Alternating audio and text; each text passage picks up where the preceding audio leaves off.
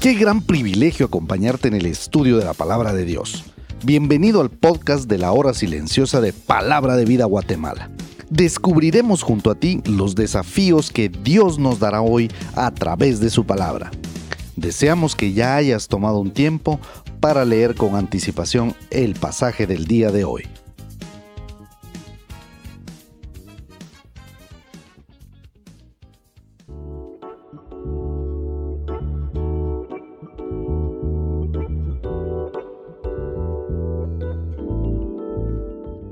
Hola, bienvenido a la hora silenciosa de Palabra de Vida.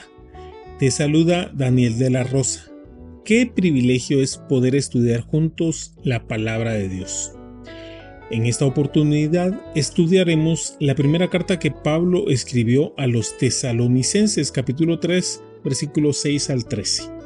En esta sección encontraremos la alegría del apóstol Pablo al escuchar el informe que trajo Timoteo al volver de visitar a esta joven iglesia en Tesalónica, pues ellos habían permanecido firmes en su nueva fe y amor, recordándose de ellos, del apóstol Pablo y de su equipo, con cariño y deseando volver a ver al apóstol Pablo. El contexto de esta historia lo encontramos en Hechos 17, cuando Pablo y Silas llegan a una sinagoga de los judíos en Tesalónica y por tres semanas se reúnen allí y predican el Evangelio de Jesucristo. Algunos judíos creyeron, y muchos griegos y mujeres piadosas también. Pero los judíos que no creyeron se llenaron de celos, contrataron revoltosos y con gran violencia los expulsaron de la ciudad diciendo de ellos, estos que alborotan el mundo han venido hasta acá. Los acusaban de ir en contra del imperio romano, pues ahora solo adoraban a Jesús y ya no a César.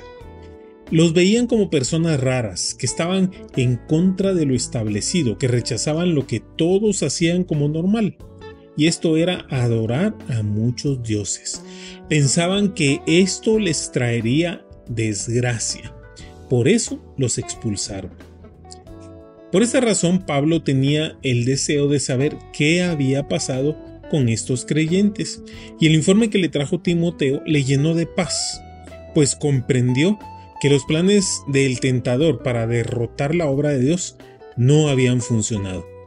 La tribulación siempre vendrá al creyente, pero cómo la enfrentes es lo que marca la diferencia.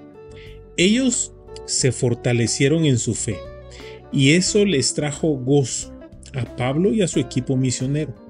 Pues en el versículo 7 Pablo dice que fueron consolados al ver la fe de ellos, al saber que estaban firmes en el Señor, es decir, que ellos eran como un ejército que no retrocede, a pesar del ataque sin cesar del enemigo. Pablo ofrece acción de gracias a Dios por ellos y nos muestra su vida de oración, algo que todos los que seguimos a Jesús debemos de practicar cada día. En primer lugar, Él ora con una frecuencia constante, dice la Biblia, de día y de noche. En segundo lugar, con gran insistencia, es decir, con perseverancia. Era un hábito en su vida. Su amor por ellos era tan grande que deseaba verlos cara a cara. No había tenido tiempo de instruirles en el camino de Dios. Quería completar lo que les faltaba para que ellos pudieran crecer y madurar. En tercer lugar, vemos que esperaba que Dios dirigiera su camino, oraba para no equivocarse. Seguramente recordaba el Salmo 37, 4 y 5, donde dice, deleítate a sí mismo en Jehová, y Él te concederá las peticiones de tu corazón.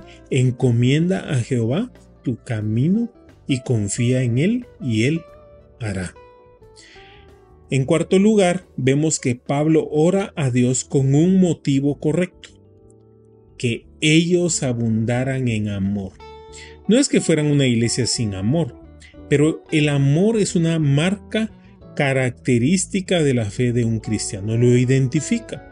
Jesús dijo en Juan 13:35, en esto conocerán todos que sois mis discípulos, si tuviereis amor los unos por los otros.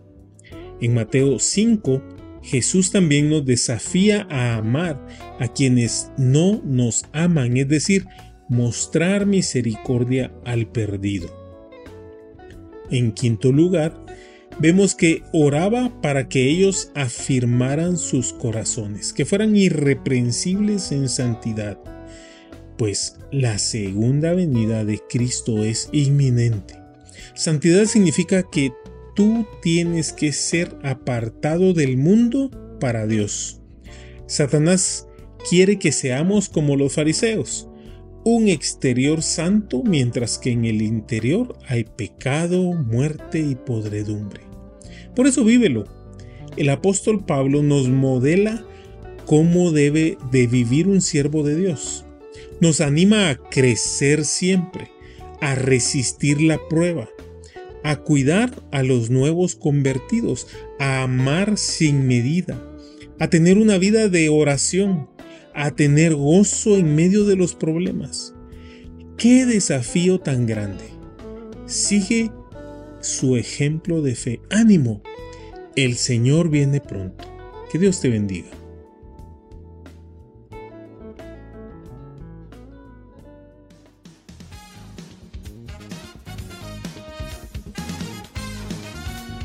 Es emocionante saber los tesoros que Dios tiene en su palabra para nosotros. Ayuda a tus amigos a que descubran la voluntad de Dios para su vida.